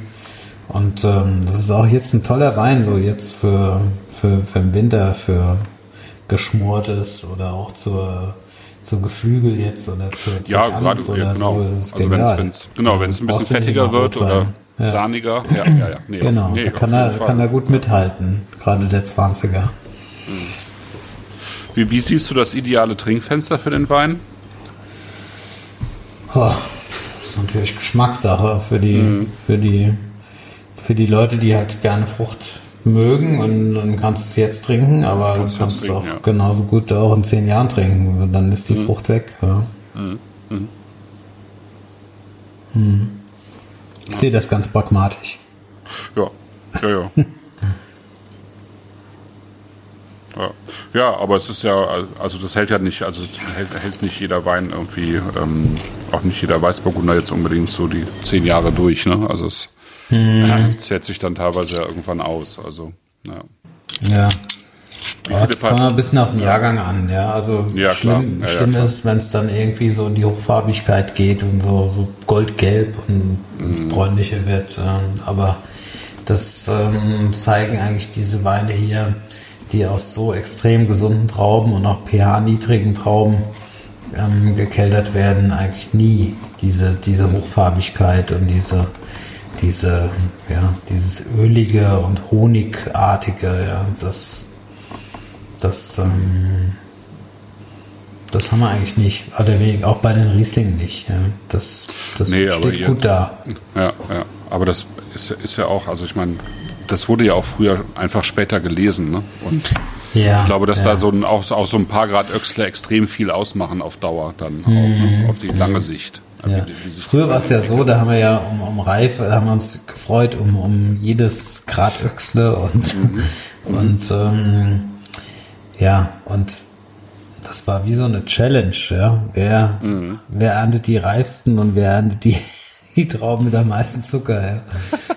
ja, das war halt irgendwie, da war halt die Wachau noch das Vorbild sozusagen. Ja, ja, das war auch. In gewissem Maße. Ja, das liegt aber auch an, der, an den Jahrgängen einfach, ja. Also früher, wenn du mal so zurückgehst in die 80er Jahre oder auch in teilweise 70er oder noch schlimmer 60er, da hattest du halt auch Jahrgänge, da wurde überhaupt gar nichts reif. Da hast du Trauben gelesen. Ja, ja, die hatten mehr Säure als Mostgewicht. Mhm. Die wollten überhaupt, die haben sich überhaupt nicht keltern lassen. Da hast du, ich wüsste gar nicht, wie man aus solchen Trauben Wein macht, ehrlich gesagt. Mhm. Und ähm, gut, da waren die, Erträge, die Erträge natürlich auch noch, da wurde halt auch noch richtig äh, geerntet und so weiter, ja. Aber mhm. das, ähm, das war ein Problem.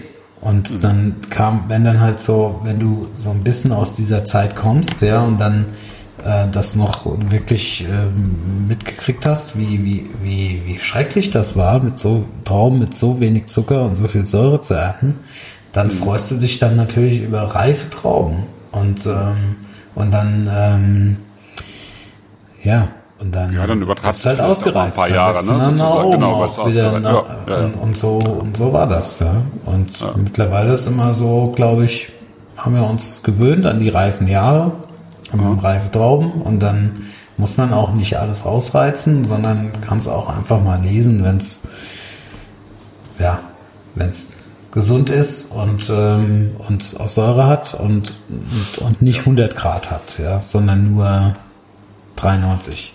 Ja, ja, sozusagen. Ja, ja. Ja. ja, ich meine, ich meine, klar, und das ist ja auch Zeitgeist. Also ich meine, äh, ja, ne? genau. Also ich meine, in der, ich sag mal, in der dazu. aktuellen Gastronomie, ähm, gehobene Gastronomie, äh, trinkt man das halt auch nicht mehr. Ne? Mhm. So. Und wir dann Richtig. auch nicht irgendwie. Genau. Ne? Ja, ja, und, äh, ja. Mhm. ja. Das wird ja gerade, wenn, wenn wir äh, sozusagen Richtung Silvaner gehen, wird das ja auch nochmal ganz äh, äh, no, noch mal deutlicher, finde ich, weil, ähm, mhm. weil so eine Sorte einfach auch, wenn die 95 Öchsler hat oder so, die wird halt einfach breit, äh, mhm. die hat dann zu wenig Säure, das ja. wird dann alles irgendwie latschig und äh, ja. schmeckt eigentlich ja. nicht mehr. Ja, genau. Ja, richtig. Ja, oder aber Chardonnay dann haben wir noch den auch. Chardonnay. Ja. ja, Chardonnay auch. Mhm. Chardonnay ähm, ernten wir mittlerweile nicht über 90. Das muss ja, knackig sein, ja. Und das wird, das wird, ähm, also wir machen ja auch viel Chardonnay Seckgrundwein mittlerweile, oder nein, nicht viel, aber schon, schon ein bisschen was. Und, ähm, und das ist immer toll, äh, so Seckgrundweinpartien im Keller zu haben, weil du kannst damit auch manchmal so ein bisschen spielen, ja, wenn du mal so eine mhm. Partie Chardonnay hast, die vielleicht ein Tick zu fett wird und dann, dann hast du immer noch irgendwie so eine gewisse Säurereserve im Keller, wo du ja. ein bisschen was äh, wieder zurückholen kannst. Ja, und das, ähm, das passt dann auch von der, von der Aromatik, ja, weil diese, diese, ja, weil die sektkonfeinen Partien oft auch so, so, ja, diese, ja, bisschen leicht oxidierten Apfel haben und eher oxidativ ausgebaut sind und dann kannst du damit ganz gut spielen. Ja. Also so, ja. da hat es die Erfahrung gezeigt. Gerade in den warmen Jahren. Ja. Jahren, ja. Mhm. Dieses Jahr brauchen wir das nicht. Zu 21 sind wir froh, dass es so ist, wie es ist. Ja. Aber ähm, in so manchen Jahren, dann, wenn man mit so niedrigen Erträgen arbeitet und Schaden, dann kann das auch oft schnell, schnell zu reif werden. Ja. Aber 20 finde ich so ziemlich auf den Punkt, weil das ist so cool und das hat so ein, so ein Grip und hat so eine Mineralik auch und äh, ja. das geht fast in diese, da fange ich dann auch an von Mineralik zu, zu, zu reden, ja, da, dann, dass es dann geht in die Riesling-Schiene eigentlich auch rein, was die was Säurebild betrifft, einfach der Weine. Also für mich fängt Mineralik ja irgendwie da an, wo, wo man das Gefühl hat, so eine, so eine so eine Blockbatterie irgendwie an der Zunge zu haben, so ein bisschen, mhm. ja, also diese, so eine, so eine mhm. leicht, so, ein, so was leicht elektrisierendes ja, ja, ja. Ähm, in dem Wein genau. zu haben, ne? Mhm. Ja, und das gibt dann so den, den, diesen, diesen Kick. Mhm. Genau. Und das ähm, finde ich hier in dem Chardonnay auch. Das wächst ja am Höllberg und ähm, auch auf Porphyr und ähm, und wird, äh, wird halt auch eher tendenziell früh gelesen mit Säure. Wird ähm, direkt nach dem Keltern ins Holz mit, mit allem Trub und spontan vergoren. Wird auch nicht gekühlt, also da wird wirklich überhaupt gar kein, keine Frucht, also wir legen da überhaupt keinen Wert auf Frucht. Das soll möglichst eher warm gären und, ähm, und auch ja, einfach mit, mit ähm, aber die, die Frucht muss eigentlich raus. Sonst, ja. sonst wird's nix mit Chardonnay für mich, ja. ja. Das heißt, Und, wenn du, je wärmer du gärst, desto, desto eher bleibt die Frucht draußen. Ne? Ja, genau.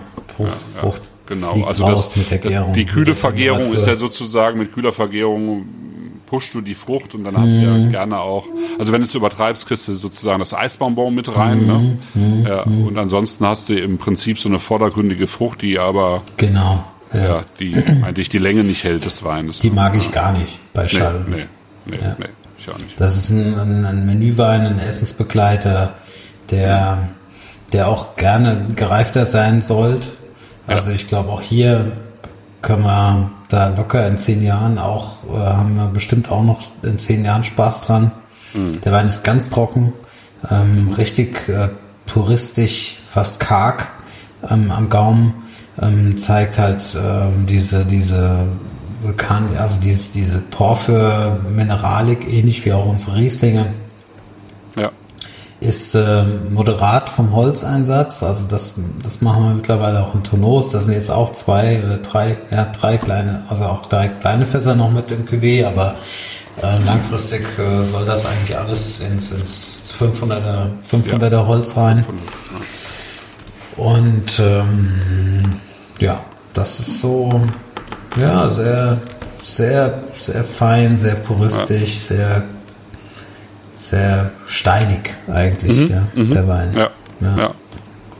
Gefällt mir jetzt ja. ganz gut. Es entwickelt sich, in, geht in eine schöne Richtung. Ich habe es auch jetzt schon ein, zwei Monate nicht mehr probiert und bin aber ganz, ganz zufrieden damit. Ja. Mhm. Es ist ja, das ist ja so lustig, wenn du so Blindwein blind verkostest. Ja. Dann ähm, gibt es ja Weine, also wir probieren ja jeden Tag mit den Lehrlingen ähm, ja. blind. Immer, immer also eine. Immer vier Weine, drei, vier Weine. drei, ja. manchmal, meistens drei, manchmal vier, auch ja, selten fünf. Mhm. So vor Mittagessen. Und ähm, da stellt einer die Probe und äh, du weißt ja wirklich nicht, was da steht. Ja, und das mhm. ist äh, immer wieder schön, ja, weil manchmal denke ich, es wäre schön, wenn wenn du, wenn du, sein, wenn du einen Favorit hast in der Probe, ja, dann denkst du, es wäre schön, wenn es deiner ist. ja. Ist denn immer einer von, von, äh, von euch dabei? Nö, ne? Manchmal. Äh, doch, manchmal. Ja, nicht immer, aber manchmal. Ja, also okay. ja. so 50-50 ungefähr. Ah, okay. Ja. So, und dann gibt es aber auch Weine, die sind so scheiße. Und dann denkst du, hoffentlich oh Gott, ist es nicht meiner. ja. und äh, ja, also das ist immer lustig, ja. Und ähm, aber es ist wichtig, um nicht betriebsblind zu werden, diese Proben. Ja, auf jeden Fall. Absolut, mhm. ja, finde ich mhm. auch. Und hat der, hat der Chardonnay schon mal gewonnen, quasi? Also hast du schon mal irgendwie. Also tatsächlich diese, aufgedeckt? weiß ich, kann ich mich jetzt nicht erinnern, weil wir den zum letzten Mal in der Probe drin hatten. Also ich mhm. werde es mal wieder reinstellen. Aber ich glaube, ich würde mich erfreuen an diesem Wein, wenn ich ihn äh, blind ja, probieren ja. würde. äh, wie lange, wie lange machst du den schon? Wie, der wievielte Jahrgang ist das? Mm, seit 15. Seit 15. Mhm. Genau. Und das hatte am Anfang noch ein bisschen mehr Holz, ne? Das ähm, hast du auch so ein ja, da gehen wir Stück für Stück ein bisschen rausgenommen, bisschen zurück, oder? Wobei, ja, wenn die Weine jung sind oder gerade frisch gefüllt sind, dann ist das Holz ein bisschen dominanter. Ähm, 20 ja das integriert sich dann ganz gut immer mehr. Wobei, ja, ich gebe geb dir recht, ja. Also 15, 15, 16 war noch ein Tick mehr neues Holz geprägt. Ähm, die letzten Jahrgänge sind wir da eher zurückgegangen, auch in 20. Also du merkst es, das Holz, mhm. aber es steht nicht im Vordergrund. Mhm. Mhm. Ja. Ja, wir hatten den, den Silvaner, da erinnere ich mich noch, den hatten wir ähm, bei dir noch Ende August, Anfang September probiert. Da war der ja auch noch nicht lange gefüllt. Mhm. Ja, Da hatte genau. man schon auch noch einen, einen, ordentlichen Holzabdruck im Wein. Ne? Mhm. Mhm. Mhm. Obwohl das aus dem Halbstück kommt. Mhm. Ja. Silvaner. Ja. Soll man? Ja. Ja? Ja.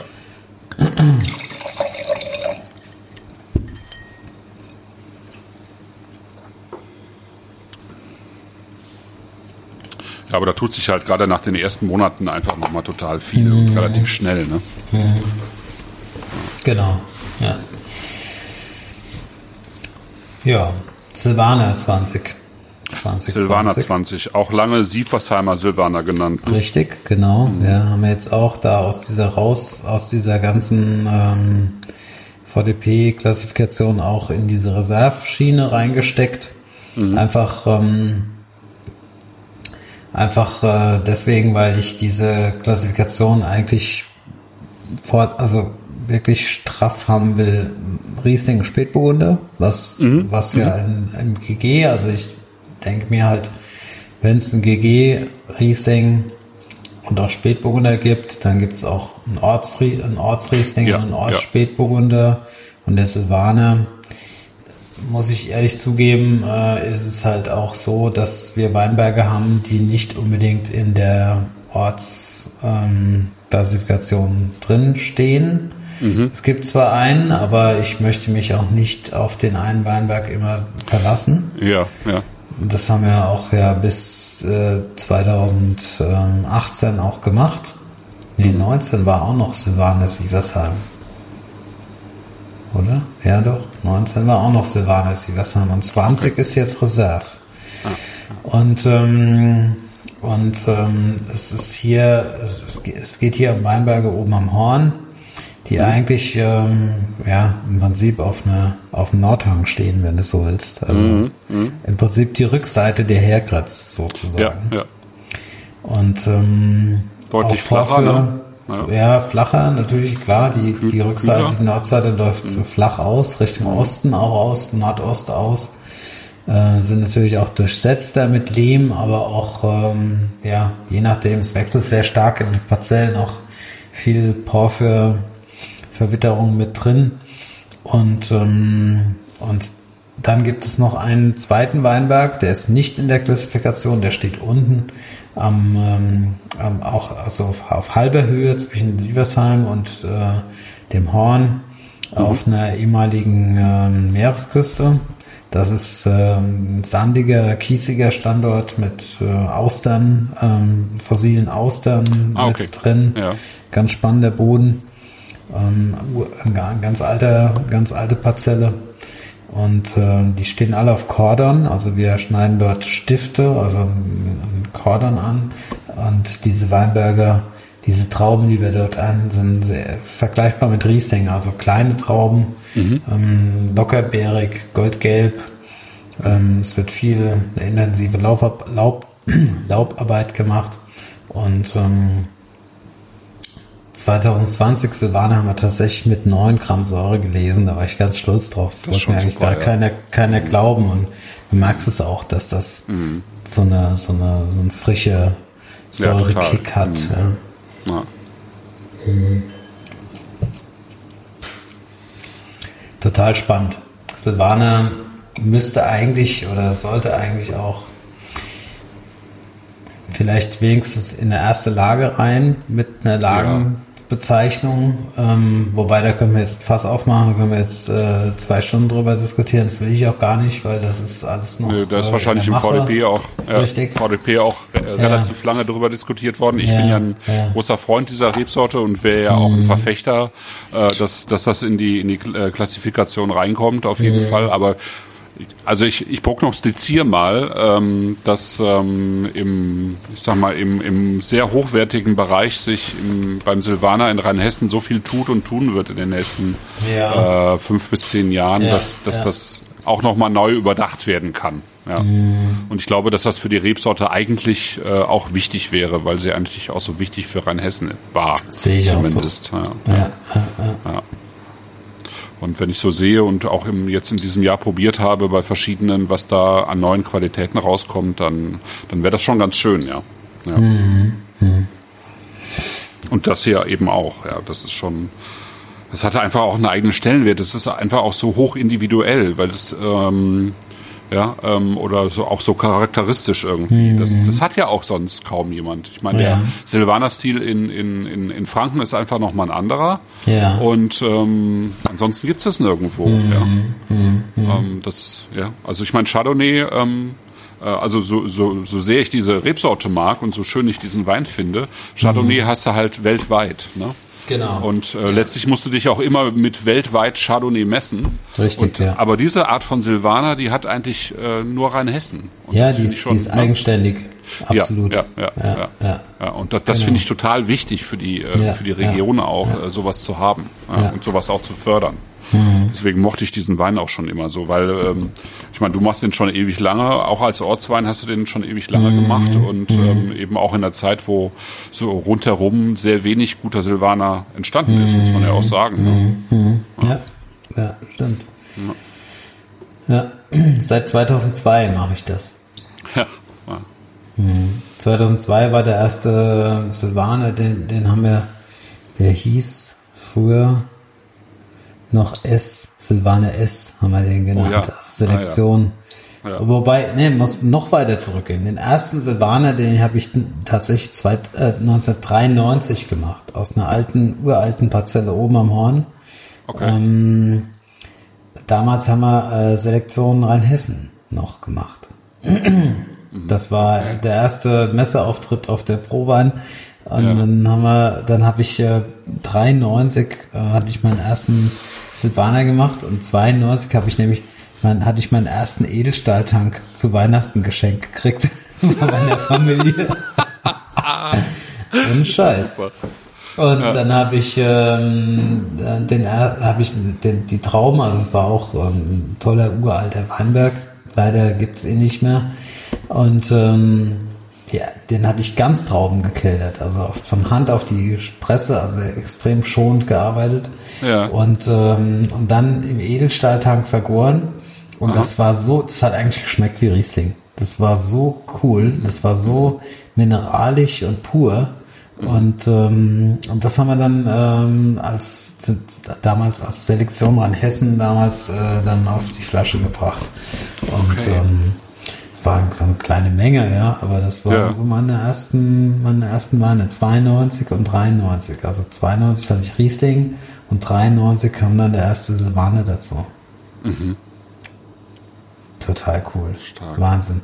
Und ah. dann, aber so richtig ernsthaft dann eigentlich im Prinzip ab 2002, ja. ähm, dann im Holz auch. Mhm. Also da hatte ich dann, haben wir relativ viel neue Fässer gekauft von Hösch, weil der alte Stückfasskeller, der war so irgendwie marode und ich jedes Jahr so zwei, drei, vier, je nach Jahrgang, neue Fässer gekauft. Mhm. Und 2002, wenn du das jetzt probierst, das ist auch, das steht da wie eine Eins. Das ist toll. Ja, Wahnsinn. Mit neuem, also das war halt komplett im neuen Stückfass ausgebaut. Ja, ja. Und ähm, da gibt's auch, da habe ich auch noch ein paar Sachen. Also ganz, es gibt noch ganz, ganz wenige Flaschen, aber ähm, da könnte man auch irgendwann noch mal eine Vertikale machen. Haben ja, das wir haben wir eh vor. vor. Ja, haben wir eh genau. vor. Ja, mhm. müssen wir noch mal drüber sprechen. Da habe ich noch eine Idee zu. Ja, cool. Ja, ja. ja. Absolut. Spannend. Und mein, mein, mein Vater und auch mein Großvater, die hatten ja 50 Prozent Silvaner-Anteil. Also Silvaner hat eine Historie in Sieversheim und das ist auch Mhm. Auch, äh, glaube ich, ganz spannend hier auf den Böden und in der etwas kühleren, ähm, ähm, kühleren kleinklimatischen Situation, die wir hier haben. Ja. Die Säure stürzt nicht ganz so schnell ab. Ja, und ja. Äh, das hat schon irgendwo auch äh, eine Spannung und auch einen, einen großen Stellenwert hier bei uns. Das will, will ich nicht vernachlässigen, auch wenn es vom Verkauf her echt anstrengend ist. Wir mhm. verkaufen nicht viel davon, mhm. aber es bleibt trotzdem ein wichtiger Bestandteil in unserem Sortiment. Ja, und das ist schade, ne? Aber ich, ich, ich hoffe ja, dass sich da ein bisschen was tut. Weil das ist ja, ich meine, auch wenn man das jetzt so im Glas hat, das ist ja, ähm, das ist einfach, also gerade wenn es ein bisschen reifer wird, auch, also ein bisschen ne, gereift ist, mhm. äh, sind das einfach auch so schöne Essensbegleiter. Mhm. Ja? Also die sind ja auch so, ähm, ähm, also du kannst so viel damit machen. Ja, ja also genau. es ist nicht so begrenzt auf Ja. eine, eine bestimmte Richtung an Essen, sondern Mhm. äh, du kannst halt sehr viel damit auch begleiten, finde ich. Das ist schon, schon schön. Ein Genau. Ja. schöner Wein. Ja, es steht, hat, es hat halt irgendwie so im, im Großen, im, also im Großen, auf der Breite hat so ein Schattendasein zwischen dem Riesling und dem Burgundern, ja, weil Ja, es ja. bringt nicht die Frische oder nicht die, die, die Frucht vom, vom Riesling, aber auch nicht Mhm. die Cremigkeit äh, vom Burgunder. Und das ist, äh, aber es hat, es ist trotzdem sehr eigenständig, ja. Es hat Ja. eine Mineralik, die, der Wein ist, ist finde ich, extrem, ähm, Herkunfts, äh, zeigt eine tolle Herkunft. Also, Mhm. wenn du das so probierst, finde ich mehr als Burgunder. Ja. Aber ähm, es hat halt leider keine Frucht. Aber das ist ja wiederum auch ein Vorteil, ähm, was, was verschiedene Speisen betrifft. Ja. Daher Ja, ergibt, ja. ergibt das alles wieder einen Sinn. Ja. Ja. Ja, und auch da ist es wieder so ein bisschen, das passt ja auch so ein Ticken mehr zu dem Zeitgeist, ne? Also eben, so wie du ja beim Chardonnay eigentlich auch keine Frucht haben willst. Also im Prinzip ist ja Chardonnay und Silvaner sind ja beides eigentlich auch äh, Texturweine, ja, die irgendwie, Richtig, wo ja. sich, ne, also du sagst genau auf der einen Seite diese Mineralität, aber eben wirklich Ja. Textur, Struktur, ähm, Ja, die, die diese Rebsorten bieten können, ja, die, Genau, die, die andere eben ja. gar nicht so schaffen in der Form. Ja, ja, ja, ja. Ja. Richtig. Ja, sehr schön. Schön.